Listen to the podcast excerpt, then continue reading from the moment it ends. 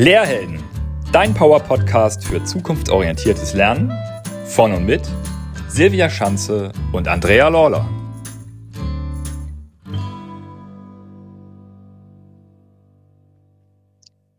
Herzlich willkommen zu einer neuen Folge des Lehrhelden Podcasts. Bei uns dreht sich, wie du weißt, alles um zukunftsorientiertes Lernen, also darum, was wir heute in uns weiterentwickeln können, was wir dazulernen dürfen, um für heute, aber auch für die Anforderungen der Zukunft, sowohl in der Bildungs- als auch in der Berufswelt, ja gut aufgestellt zu sein, einen guten Umgang damit zu finden, letztendlich unser Leben gut gestalten zu können in diesen verschiedenen Bereichen.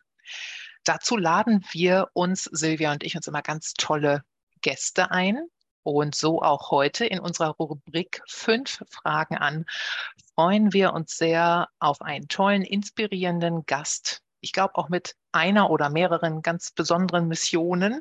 Und das ist heute Bob Blume. Hallo, Bob. Hi, schön, dass ich dabei sein kann das finden wir auch, dass du dir die Zeit heute genommen hast. Danke schon mal dafür. Und wer dich noch nicht kennen sollte, das sind natürlich gar nicht so viele, hm, aber mal angenommen, es gibt noch welche in unserer Zuhörerschaft. Bist du so lieb und stellst dich mal ganz kurz unseren ZuhörerInnen vor. Was machst du? Wo kommst du her? Was ist deine Mission? Ja, mein Name ist Bob Blume. Ich bin im richtigen Leben Lehrer für Englisch, Deutsch und Geschichte, habe mich an meiner Schule dann irgendwann noch den Medien zugewandt, mache die Öffentlichkeitsarbeit, die Medien AG und die Theater AG. Das betone ich immer, weil dort ganz viele Potenziale schlummern, die man sonst in der Bildung nicht so entfalten kann. Und mache Dinge im Internet, äh, habe ich von Rezo gelernt, der das so gesagt hat. Ich finde, das fasst das ganz gut zusammen, weil man sonst so ins Aufzählen kommt. Aber sagen wir mal, ich spreche viel im Internet über Dinge, die mich umtreiben. Working out loud betreibe ich auch. Das sagt man ja so. Das heißt, ich lasse anderen über die Schulter gucken, wenn ich über Dinge nachdenke, indem ich sie aufschreibe und ins Äther posaune. Und meine Mission ist, würde ich sagen, ja, relativ vielfältig. Natürlich möchte ich Veränderungen auch anstreben. Auf der einen Seite, auf der anderen Seite merke ich gerade aber auch, dass es ganz gut ist, zum Beispiel die Kolumne oder den Instagram-Account, der mittlerweile eine ganz schöne Reichweite hat, dafür zu nutzen, überhaupt erstmal ähm, vielleicht auch Menschen außerhalb der Bubble zu zeigen und darüber zu sprechen, was Lehrerinnen und Lehrer überhaupt so machen. Weil da gibt es ein ganz starkes Missverhältnis von Menschen, die das denken, dass sie das wüssten, aber es in Wirklichkeit nicht tun. Bob, auch von mir ein herzliches Willkommen. Wie schön, dass wir zueinander gefunden haben. Wir haben eben darüber gesprochen, jetzt, wo du so viel Widerhall bekommst aus auch der Presse und Online-Medien, wird es immer schwerer, einen Termin mit dir zu bekommen. Also wir freuen uns sehr, dich hier als äh, kleine Berühmtheit willkommen zu heißen. Du hast sozusagen mit deinem Buch, was du geschrieben hast, mit dem Titel Zehn Dinge, die ich an der Schule hasse und wie wir sie ändern können, so ein bisschen in so ein Wespennest gestochen. So empfinde ich das zumindest, weil der Widerhall eben sehr groß ist. Magst du mal drei Dinge nennen, die auf dieser Liste stehen, die du hast an Schule? Ja, Silvia, zunächst mal muss ich mich ja kurz bei dir bedanken, dass du den ganzen Titel genannt hast. Ja, ich höre sehr oft immer nur den halben Titel. Und danach werde ich gefragt, warum ich die Schule hasse. Das ist ja ein Missverständnis. Ähm, ich denke, es ist ganz wichtig zu sagen, dass man nur da, wo man Potenziale sieht, verdammen kann, wenn diese Potenziale verhindert werden. Das heißt, um irgendwas wirklich zu hassen, muss man es natürlich auch irgendwie lieben. Und du hast es auch ganz richtig hier gesagt, Dinge, die ich an der Schule hasse. Ich habe diese zehn Thesen, die, wenn man das Buch gelesen hat, das wird man merken, natürlich ziemlich bauchig sind. Also das ist keine empirische Abhandlung, sondern eine Aufzählung, die aus der Perspektive eines, so nenne ich mich da, vernetzten Praktikers kommt. Das finde ich deshalb wichtig, weil ich auf der einen Seite sozusagen in einer Praxis drin bin, in einer schulischen Praxis, die zwar gerade gymnasial geprägt ist, aber auch schon drei Jahre Realschul-Lehrerfahrung hinter sich hat und auch Werkrealschule. Das betone ich immer ganz gerne, damit mir nicht vorgeworfen wird, auf irgendeinem höheren Ross zu sitzen und andere abzuurteilen. Das möchte ich gerne integrieren. Und äh, diese einzelnen Kapitel, die sind alle schon relativ sprechend. Deshalb kann ich die vielleicht, kann ich einfach drei so rausziehen. Die sind, das muss man immer dazu sagen, ähm, so dermaßen verschärft, dass ich doch deutlich machen möchte, dass die Kapitel selber dann differenzierter sind. Aber jedenfalls ähm, ein, eine These wäre, die Digitalisierung wird nicht verstanden. Eltern werden zu wenig einbezogen und äh, die, die Boomer ignorieren die Generation Social Media. Das wären vielleicht drei wichtige Bereiche, die in dem Buch unter anderem besprochen werden. Danke, das mit dem Hass ist ja sicherlich so gewählt, weil du polarisieren möchtest und du hast es gerade selber gesagt, Dinge, die man hasst, die liebt man auch irgendwie. Und deshalb finde ich es toll, dass du auch gleich Änderungsideen da vorstellst. Ja, man muss äh, dazu sagen, der Titel ist tatsächlich nicht so gewählt, weil ich provozieren wollte, sondern äh, weil ich kurz davor war, gar kein Buch zu schreiben. Also der eine oder andere, der mir jetzt schon mal zugehört hat, kennt die Geschichte. Ich mache sie deshalb ganz kurz und pointiert, weil ja vielleicht auch noch Leute dazu kamen. Im, wenn man ein Buch schreibt, bevor man das schreibt, dann äh, schreibt man ja ein Exposé und ähm, man kann dieses Exposé eben an Verlage schicken oder man hat eine Agentur. Ich habe das Glück, eine Agentur zu haben. Agentin, das hört sich immer so, finde ich, so glamorous an. Ich habe damals zu meiner Agentin gesagt, wow, endlich kann ich sagen, ich habe eine Agentin.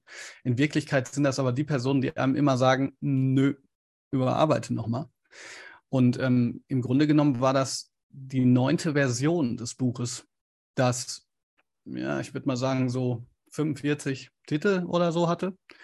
Und die Titel waren immer so, naja, wie man sie so in der Bildungsbubble dann mal so hört, ne, das Lernen 2.0 und New Learning und so. Und da sind bestimmt ganz viele Leute, die sagen, ja Mensch, das ist ja ganz toll, aber die Frage ist ja nicht, wie bediene ich die Bubble, die das sowieso alles schon weiß, sondern äh, wie komme ich so ein bisschen aus dieser Bubble auch raus. Und habe ich aber nicht geschafft. Also meine Agentin hat mir immer gesagt, ja Mensch, liest sich interessant, aber irgendwie, was willst du jetzt eigentlich genau? Also wie, wie ne? Und irgendwann war ich dann relativ entnervt und habe gesagt, ey, das war für mich ein Herzensprojekt, aber dann können wir es halt nicht machen. Oder ich schreibe zehn Dinge, die ich an der Schule hasse. Und dann kurze Pause am Telefon und dann mach das. Und ich, wie mach was? und dann ähm, hat sie gesagt, mach das. Ich habe gesagt, okay, mache ich. habe mich hingesetzt, halbe Stunde gebraucht. Die hat gesagt, that's it. Und ähm, los ging. Los ging's. Also damit sage ich natürlich auch, das ist total meine Schuld. Ne? Ich finde es immer total nett von den Menschen, die so mitleidig sagen, ja, Mensch, der Titel ist ja ein bisschen Manche sagen auch, ne, der, der, Titel ist ja ein bisschen doof, aber wollte bestimmt der Verlag, ne? Und dann sage ich immer, nee, nee, das war ich schon, anders hätte ich es nicht hingekriegt. Und es kam aus dem Bauch oder? Also irgendwie absolut, so hörte sich das gerade in deiner Geschichte an. Und danke, dass du die mit uns auch nochmal teilst. Und du hattest vorhin dieses Wort, fand ich auch so schön und ich bauchend, es ist erbauchend geschrieben. Das habe ich so noch nicht gehört. Das nehme ich mit, wenn ich darf, finde ich toll. Also auch das war, hatte ich so verstanden, aus, also eher aus dem Bauch heraus als eine empirische Abhandlung. War es so gemeint, das Wort bauchend? Ehrlich gesagt äh, kann ich mich gar nicht erinnern, das so formuliert zu haben. Aber jetzt, wo hm. du es sagst, äh, würde ich es auch häufiger benutzen. Genau, also das soll aber sozusagen empirische Abhandlung auch gar nicht äh, schmälern. Ne? Ich habe zum Beispiel, man muss fast sagen, leider danach das Buch Mythos Bildung von Aladin Elmar Falani gelesen das ähm, den ganzen Komplex der Chancenungleichheit noch so schön deutlich gemacht hat und auch aus K Kategorien abgeleitet hat, wie ich das nicht gemacht habe, dass ich so dachte, oh, das hätte ich gerne eigentlich noch, noch einfließen lassen. Aber ähm, im Grunde genommen ist mein Anspruch ja gewesen, dreierlei zu tun. Erstens, natürlich die Änderungsvorschläge einzubringen, die auch aus meinen Ideen, meinen schreibenden Ideen resultieren. Und das sind ja jetzt keine Ideen, die ähm, ich so in so einer Eingebung hatte, während ich auf dem Balkon stand und in den Mond gestarrt habe, sondern das im Grunde genommen, das fand ich sehr schön. Das hat jemand mir gesagt, ähm, als wir uns darüber unterhielten, dass sich jemand echauffierte, dass ein Buch 20 Euro kostet. Der hat gesagt, du ähm, ärger dich doch nicht, du hast für dieses Buch zehn Jahre gebraucht.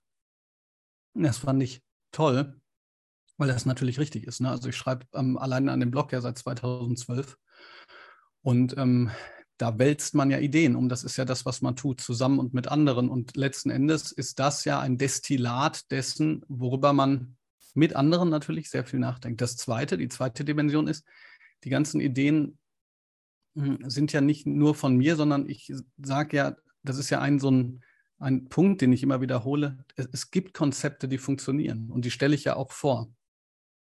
Ähm, das heißt, die integriere ich natürlich in dieses Buch, um zu sagen, schaut mal, hier, hier gibt es doch ähm, Ideen, wie es funktionieren kann, sogar ausgezeichnete Ideen. Und ähm, wieso gucken wir uns, ähm, wieso gucken wir dann nicht mehr voneinander ab, sondern ähm, gehen immer in so, ein, so einen Wettbewerb. So gut Ideen Wettbewerbe auch sein können, ja, in, in unterschiedlichen Kontexten. Aber ich frage mich immer, wie man sozusagen gleichzeitig einen Schulpreis gewinnen kann und dann aber trotzdem als Einzelschule weiter so vor sich hin dümpelt, sage ich fast mal. Ja. Deshalb bin ich ja auch einer der Verfechter derjenigen, äh, die sagt, wirklich tu Gutes und sprich darüber. Das muss man ein bisschen lernen, weil sobald man das tut, natürlich immer jemand kommt und sagt, ähm, hier, du willst doch nur Aufmerksamkeit. Aber ich habe jetzt zum Beispiel gesehen, der Ralf, ah, ich weiß nicht, heißt der Kirsch oder Kisch? Ah, aber jedenfalls auf Instagram, der macht ein ähm, Event, das heißt, die wollen doch nur Aufmerksamkeit. Und das finde ich eigentlich genau richtig, ne? weil klar, also man, äh, es nützt halt nichts sonst, ja. Es nützt nichts, gute Ideen zu haben und die, die bei sich zu behalten. Ich kenne natürlich auch die, die Down-Seite davon, dass man zum Beispiel manchmal sieht, so, boah, alle anderen haben tolle Ideen, nur ich nicht oder, oder so. Aber ich glaube, das ist ganz wichtig, ne? tu Gutes und, und sprich darüber. Jetzt habe ich meinen dritten Punkt leider vergessen. Ähm, ich ich glaube aber, was, was sozusagen das, das Wichtige an dem Ganzen war, war, dass es ähm, im Prinzip ein Panorama sein sollte ja, gute Ideen verdichtet in einer Art und Weise. Ah, jetzt fällt mir der dritte Punkt ein, der Spaß macht zu lesen. Ja, weil ähm, das, also ich fand es interessant, dass ähm, ganz am Anfang natürlich sehr viele Leute haben gepostet, so ich liege gerade am Pool und lese das. Das war echt so gedacht. Dann kamen Leute, die gesagt haben, so, sie haben es unterstrichen oder sie hätten es irgendwie auf Konferenzen besprochen oder so. Das ehrt mich, aber eigentlich war, oder was heißt eigentlich? Ähm, ich habe auch nichts zu sagen als Autor. Ne? Das ist ja, was ich meinen Schülerinnen und Schülern immer sage. Also äh, die Leute, man, ein Buch oder ein Text oder so spricht ja auch mit denjenigen, die es dann lesen. Ne? Das ist ein Dialog ohne den Verfasser. Aber eine Idee davon war, dass man in einer Art und Weise auch, ja, man kann fast sagen, unterhalten wird oder, oder bewegt. Und ähm, genau, ich, ich hoffe natürlich dann, ähm, dass mir das gelungen ist. Manche schreiben, es ist mir gelungen, manche schreiben, das fand ich ganz interessant, das habe ich letztens schreiben reflektiert. Ich habe schon gelesen, das Buch ist revolutionär. Ich habe gelesen, das Buch ist reformerisch. Jemand hat sich echauffiert, dass es neoliberal ist. Und auf Twitter wurde mir gesagt, es ist total konservativ. Also wenn es so viel sein kann, dann scheint es ja zumindest, was das Panorama betrifft, ähm, eine ganz gute Diskussionsgrundlage zu geben. Und ich glaube, mehr kann man vielleicht auch gar nicht erwarten. Unbedingt. Ja, äh, wie wunderbar, dass du mit dem Buch scheinbar berührst ja, welche auch Berührungen auch immer damit angestoßen werden. Und das, was du auch gerade noch mal gesagt hast, dieses tu Gutes sprich drüber, lass andere teilhaben an den Ideen, auch an deinem Destillat aus den vielen, vielen Erfahrungen, Gesprächen, Kontakten, die du in deinem bisherigen Leben gesammelt hast, aus deinen verschiedenen Rollen heraus. Und das ist auch etwas, das möchte ich, da möchte ich kurz anknüpfen, weil das teilen wir. Wir sprechen genau deshalb mit so tollen Menschen wie dir und anderen, um es ja, nach draußen hörbar werden zu lassen, um andere dahin, ja, die zu motivieren, anzustecken. Denn auf diese Frage hin, warum ist das so, dass wir uns immer noch so schwer tun? Ne? Schulpreis und dann bleibt er aber so im eigenen Kreis. Ich glaube einfach, weil du auch so sagtest, wir, wir haben es noch nicht gelernt. Ähm, beziehungsweise jüngere Generationen sind ja deutlich, fällt es leichter, glaube ich, zu teilen, weil ältere Generationen vielleicht noch mal mehr mit Inseldenken oder dem Abgrenzen groß geworden sind. Und da findet vermutlich auch ein großer Generation Paradigmenwechsel, wie auch immer, statt. Das nur noch mal so als zwei, drei Gedanken zu den vielen tollen Worten, die du gesagt hast. Ich möchte gerne ganz kurz nochmal anknüpfen mit meiner Frage ähm, an einen Tweet von dir. ähm, den du kürz, den du kürzlich mal abgesetzt hast, wo du geschrieben hattest, vielleicht sollten wir das Kultusministerium kurz aus und dann wieder anschalten. So zum Stichwort klare Kommunikation, vielleicht auch mal polarisierend gesendet.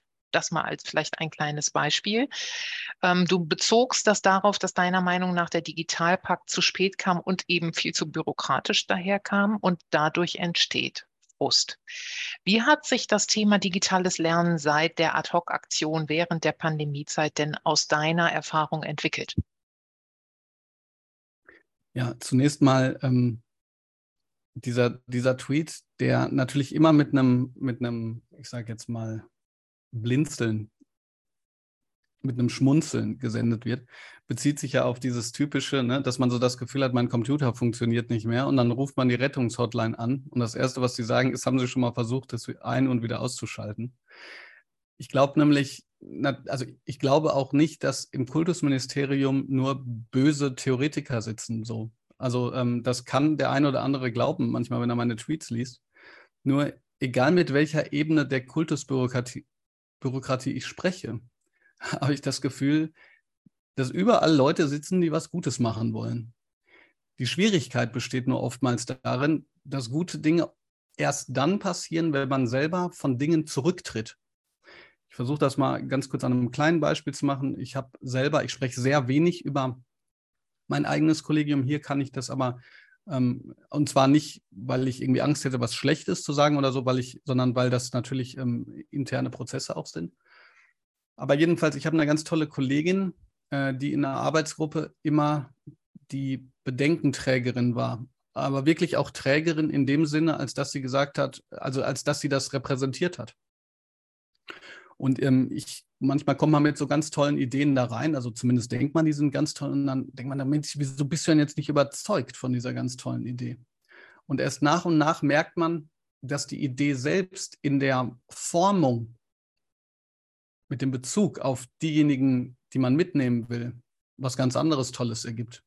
Dafür muss man aber zurücktreten. Und jetzt ist es so, dass auf den verschiedensten, auch bürokratischen Ebenen, ich das Gefühl habe, ich sitze ja nicht drin, dass, dass es so ein Kampf ist, bestimmte Dinge irgendwie durchzusetzen. Nehmen wir mal, was den Bildungsplan angeht, dass wenn sie dann da stehen, man nicht darauf verzichten möchte. Und das beschäftigt mich gerade, auch wenn es noch nicht deine Frage war, ich komme gleich drauf, weil doch immer die Frage ist, wir haben jetzt schon zu wenig Lehrer. Wir haben viel zu viel, naja, Stoff, Kompetenzen, aber jedenfalls Inhalte. Es kommt immer noch was da drauf und dann kommen noch mal 100 Leute, die noch ein eigenes Fach ähm, fordern. Und dann fragt man sich immer, wieso kann man das denn nicht wegnehmen? Und ich glaube, man kann es deshalb nicht wegnehmen, weil die Leute, die dafür verantwortlich sind, für vielleicht den einen Satz, der da steht, schon so lange dafür gekämpft haben, dass sie den Teufel tun und diesen Schritt zurück machen. Und jetzt kommt's. Deshalb bin ich natürlich der böse, für manche, der böse konservative Systemerhalter, weil ich sage, ich verstehe schon, dass auch die Revolution gefordert wird, dass wir alles über den Haufen werfen sollten. Aber was möchtet ihr machen? Wollt ihr irgendwie mit Fackeln vom Kultusministerium stehen? Sondern ich glaube, es funktioniert, indem wir natürlich ganz viel miteinander sprechen auf den unterschiedlichsten Ebenen, aber auch dafür sorgen, dass wir einen Schritt zurück machen. Also einen Schritt zurück von dem, was wir wollen. Anders funktioniert es halt nicht. Und deshalb ähm, entferne ich mich immer mehr von denjenigen, die sagen, ähm, nur dieses Dogma, was wir vertreten, ist das absolut Richtige. Was den ähm, Digitalpakt angeht, ist, glaube ich, die Schwierigkeit, dass kann man im Grunde genommen verallgemeinern, dass etwas nicht getan wurde, was ganz häufig nicht getan wird, nämlich ein Abgleich mit der Praxis gemacht. Die Idee des Digitalpakts und übrigens auch die Umsetzung, die geknüpft ist in Baden-Württemberg, ich nehme an, in den anderen Ländern auch an Bedingungen. Das war eigentlich eine gute Idee. Erst wenn man Infrastruktur hat, kann man zum nächsten Schritt gehen. Erst wenn man den nächsten Schritt, kann man das dritte machen. Nützt ja auch nichts, ja, wenn ich 100 iPads kaufe und keine Infrastruktur habe.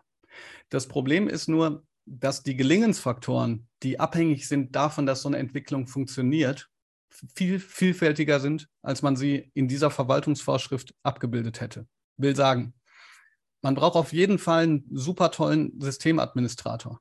Ohne den geht es nicht. Sonst kannst du es nämlich nicht implementieren. Du brauchst einen super tollen didaktischen Leiter, was, die Digita was das digitale Lernen angeht. weil das ist nicht dasselbe. Dann brauchst du eine Schulleitung, die das weiß und die beiden enabled und dafür sorgt, dass die mandatiert werden.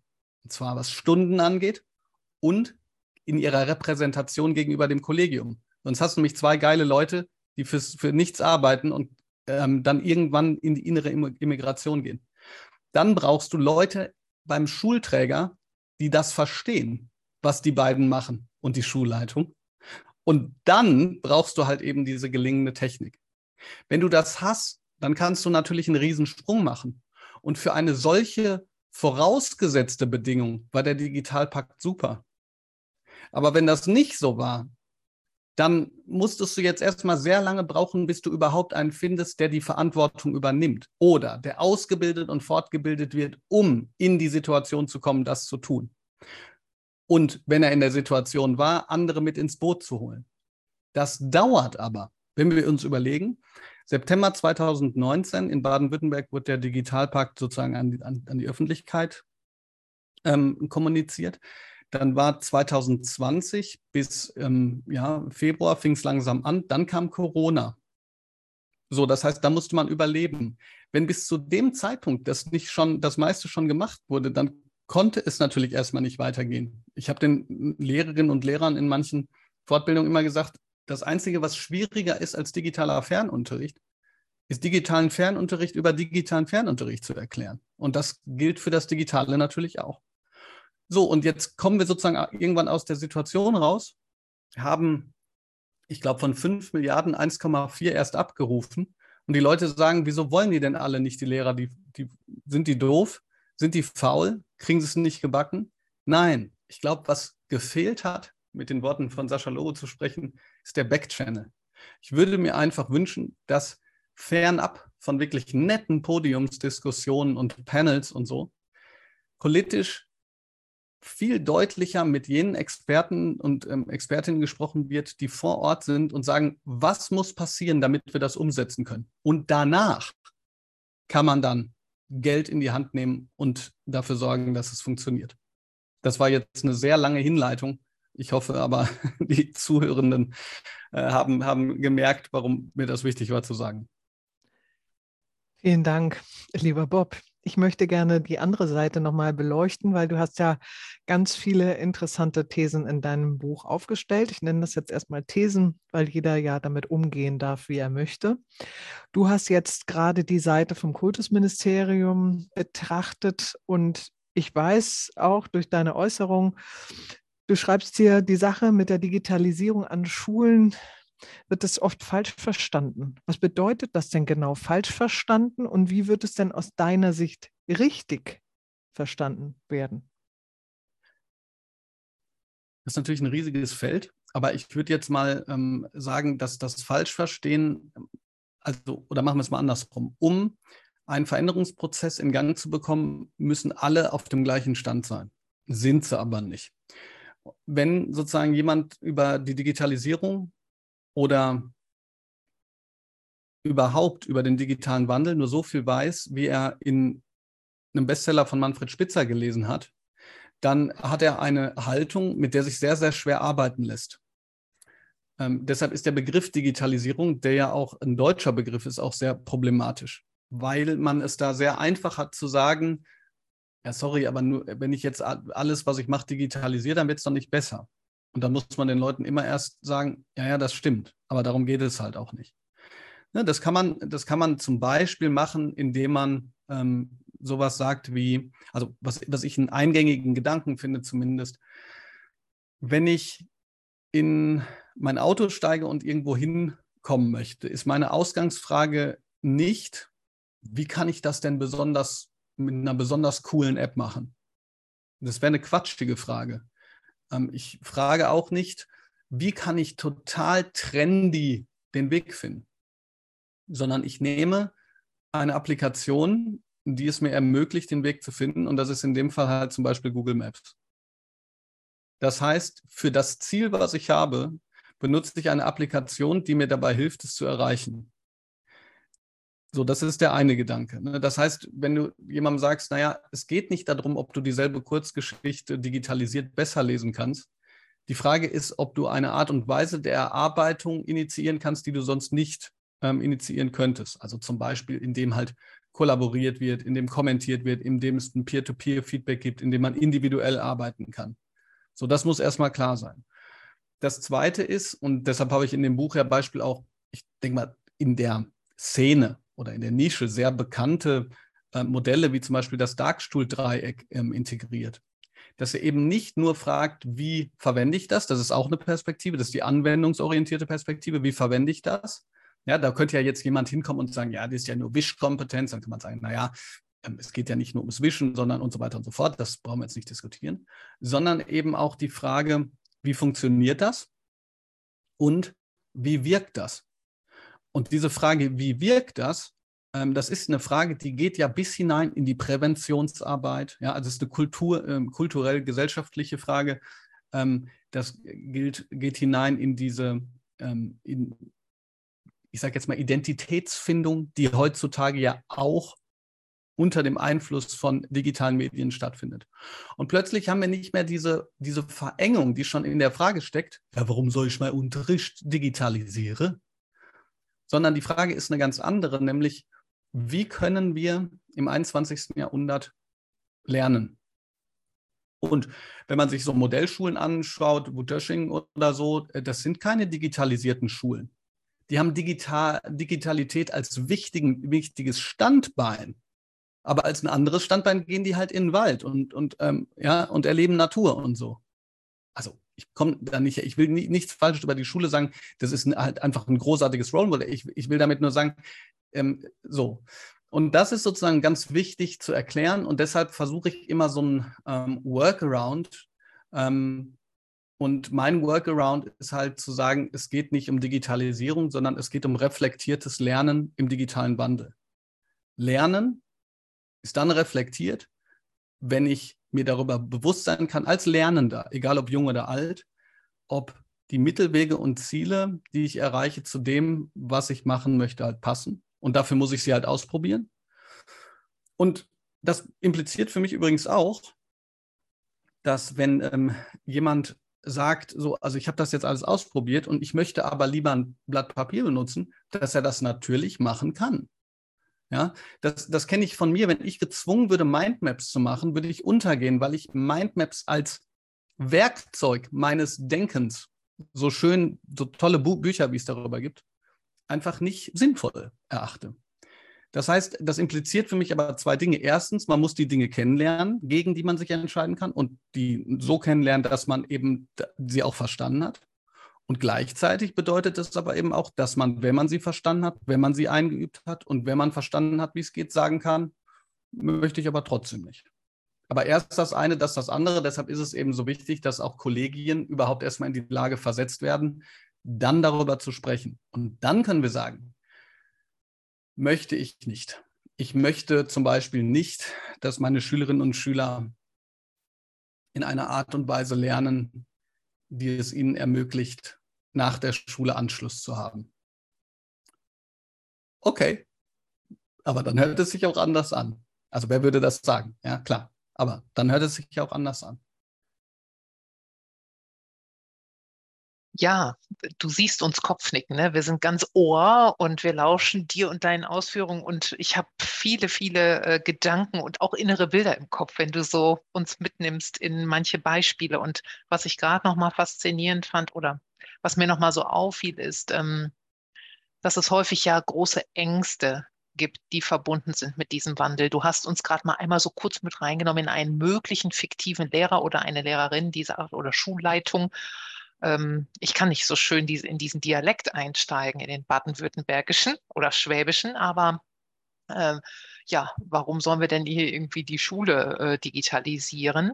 Ähm, wir können doch einfach so weitermachen wie bisher, weil damit immer so dieser komplette Switch gemeint ist. Wir stülpen etwas über und ich finde, du hast es gerade auch noch mal so gut aufgemacht, dass es eher um Integration geht. Aber dazu brauche ich natürlich erstmal Auseinandersetzung, um dann zu gucken, was wollen wir integrieren? Also das Beste immer wieder mit den anderen Dingen zusammenzuführen.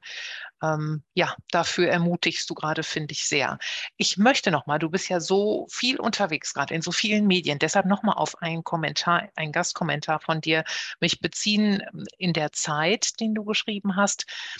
Und das knüpft so an einen Gedanken an, den wir auch öfter mal äußern, Lernen durch Schmerz. Tatsächlich stelle ich fest irgendwie, dass wir Menschen das gut können. Du hast nämlich gesagt, es sollte wehtun, sich dem Wandel in der Schulwelt zu verweigern. Wie genau meinst du das denn? Im Grunde genommen knüpfe ich damit an, an das Kapitel Schlechte Lehrer haben es zu leicht aus meinem Buch, das mir ehrlich gesagt einige schlaflose Nächte gebracht hat weil ich natürlich ein bisschen Angst hatte, als äh, Nestbeschmutzer dazustehen und als Oberlehrer Besserwisser, obwohl ich das in dem Kapitel ein bisschen relativiere. Es geht im Grunde genommen darum, dass mir sehr viele Menschen, die Innovationen und Veränderungsprozesse an ihren Schulen initiieren wollten, beispielsweise über Instagram geschrieben haben, ich würde gerne, aber man lässt mich nicht. Entweder weil zum Beispiel die Schulleitungen ähm, wir hatten es gerade darüber, etwas nicht verstanden haben oder nicht verstehen, aber auch nicht die Kapazitäten haben, sich da reinzuarbeiten und dann vielleicht auch ängstlich sind. Oder weil es Kolleginnen und Kollegen gibt, die halt nicht willig sind, sich zu verändern. Übrigens, auch das ist nachvollziehbar in einer gewissen Weise. Ja? Ähm, wir hatten gerade eben schon mal den Begriff Angst. Wenn man etwas nicht kennt, dann äh, kann man Angst bekommen. Ich meine, das weiß jeder, der Zukunftsangst hat. Ja, bei Zukunft ist das ja so eine gemeine Form der Angst, äh, weil man die nie kennen kann. Ähm, bei so einer Form von zum Beispiel digitalen Veränderungsprozessen bedeutet das aber einfach, dass jemand natürlich möglicherweise zum Beispiel Angst hat, ersetzt zu werden, Angst hat, etwas falsch zu machen. Das hat auch mit Fehlerkultur natürlich zu tun. Oder eben Angst davor hat, ähm, plötzlich derjenige zu sein, der nichts versteht. Das Problem ist nur, diejenigen, bei denen das nicht so ist, sondern die einfach keinen Bock haben, die müssen mit keinen Konsequenzen rechnen.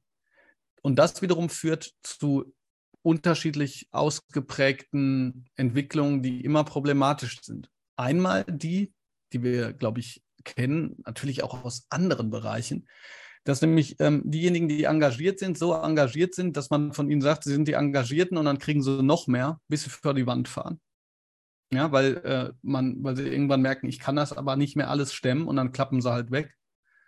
Oder dass eben Entwicklungen komplett gestoppt oder verhindert werden, weil eben die Leute, ich sage jetzt mal, Oberhand gewinnen, die sich der Veränderung eben entgegenstellen. Und da ähm, habe ich dann manchmal dieses YouTube-Video im Kopf von so einem Typen, der ähm, bei einem Festival ist das, glaube ich, zu Elektromusik am Tanzen ist, ähm, oberkörperfrei, macht crazy Bewegungen und alle gucken so ein bisschen komisch, was macht denn der da? Und dann kommen zwei, drei Leute dazu und, und tanzen. Plötzlich wird dieses Tanzen normalisiert und am Ende des Videos tanzt der ganze Berg. Hm, da gibt es einen Tipping Point.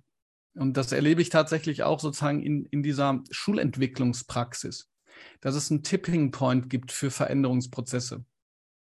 Den erreicht man aus meiner Sicht weniger schnell, je radikaler man ist. Wenn man hingeht und sagt, alles, was ihr macht, ist scheiße, dann überzeugt man keinen aus meiner Sicht.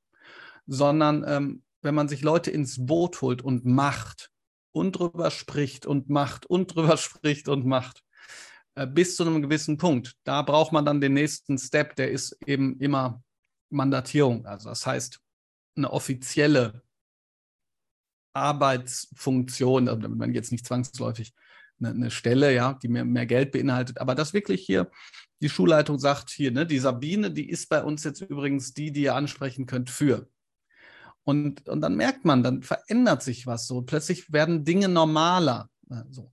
Und das sind diese Prozesse, die halt wichtig sind. Und ähm, als ich den Zeitartikel geschrieben habe, da gab es dann so ein paar Oberstudienräte, die schon mal nette oder auch böse Mails geschrieben haben, aber die haben dann aus meiner Sicht typisches Missverständnis. Die sagen dann so nach dem Motto, also jetzt nicht nur dieses, was bildest du dir eigentlich ein?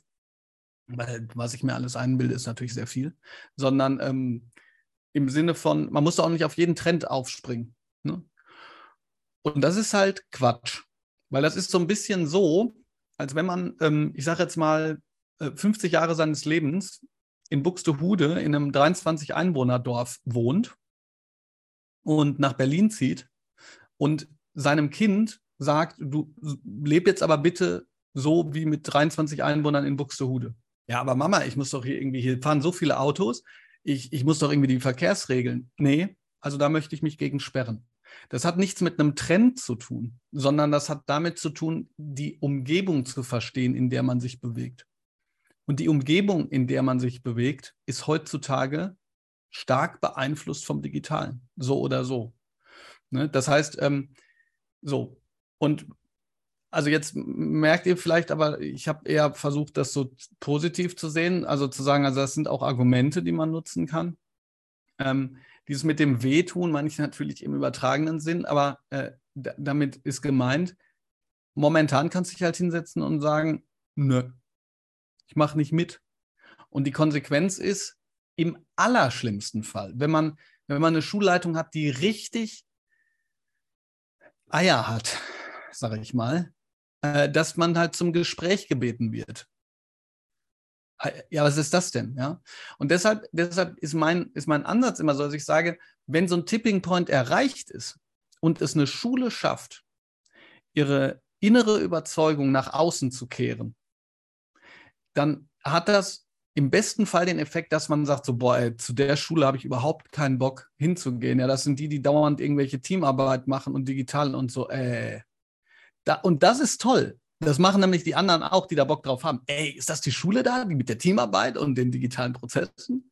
Da bewerbe ich mich, weil auch hier, ähm, verwaltungstechnisch hast du ja sonst keine, keine große Handhabe, vor allen Dingen in Zeiten vom Lehrermangel. Also mit anderen Worten, du musst halt jeden nehmen, den du kriegst. Und jetzt, also nochmal, es wird auch Schulen geben, die ganz tollen konservativen und ich weiß nicht, Unterricht machen. Aber ähm, ich finde, äh, man hat es als Schule erreicht, wenn man äh, ein Image hat, ein, von mir aus auch ein Leitbild, aber ähm, das sozusagen tatsächlich so mit Leben gefüllt ist, dass jemand, der sich bewerben will oder so, sagt so, boah, weiß ich nicht. Oder halt, boah, da will ich hin. Ne, weil man dann mit den Leuten halt sich sagt, aber bis zu dem Punkt äh, ist es natürlich ein längerer Prozess. Und da würde ich mir halt manchmal wünschen, dass man mehr machen könnte, als sagen, Helmut, wir wissen, du bist seit 20 Jahren dabei, aber jetzt komm mal ein bisschen aus dem Hintern. Ne, sondern dass es halt andere, andere Möglichkeiten gäbe. Vielen Dank, dass du das für uns nochmal so schön dargelegt hast und wie man den Tipping Point ohne Radikalität erreichen kann. Wir sind bei unserer letzten Frage angekommen und die dreht sich ja bei uns auch immer um die Zukunft. Wie können wir denn deiner Meinung nach die Zukunft der Lernwelt in die Gegenwart holen, wenn du jetzt mal frei von Paragraphen und starren Regeln und Verhinderern und irgendwelchen anderen Steinen denkst, die da auftauchen könnten? Kannst du die Frage nochmal wiederholen, bitte? Ja. Wie können wir die Zukunft der Lernwelt in die Gegenwart holen? Ohne irgendwelche Regularien, die behindern oder was auch immer da sein könnte.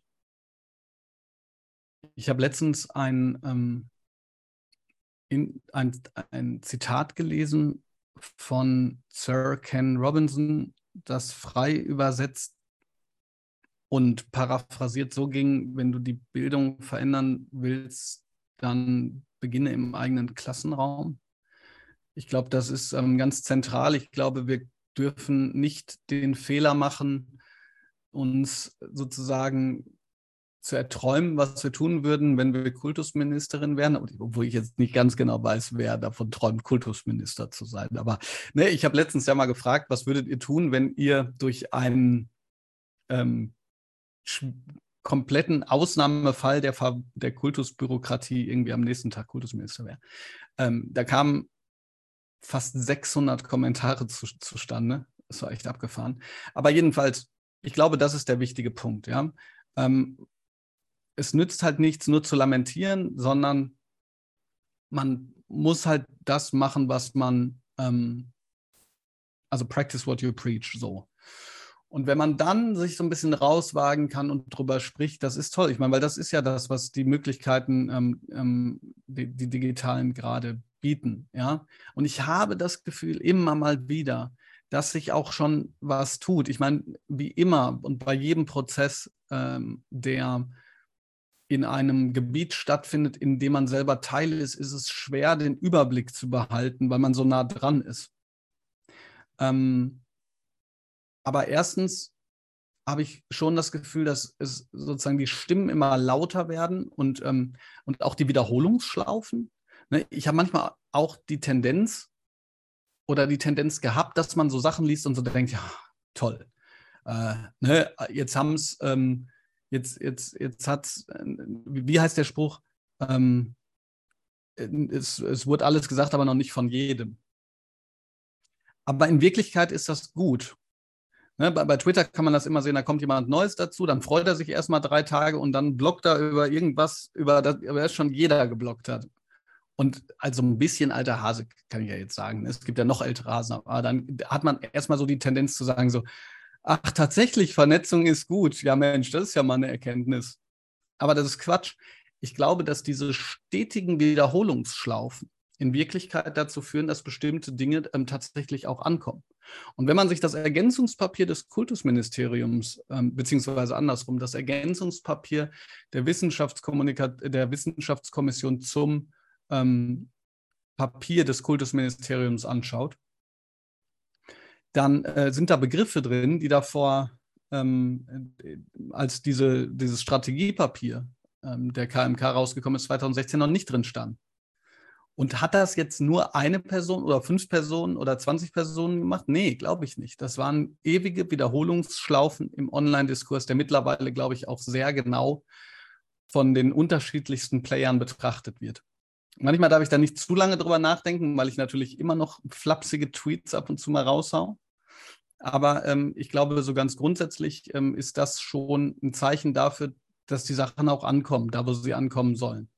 Macht das alles toll? Nee, aber ähm, wir dürfen, glaube ich, auch nicht den Fehler machen, uns einzuigeln und, zu und frustriert zu sagen, es bringt doch alles nichts. Sondern ich glaube, es bringt schon was.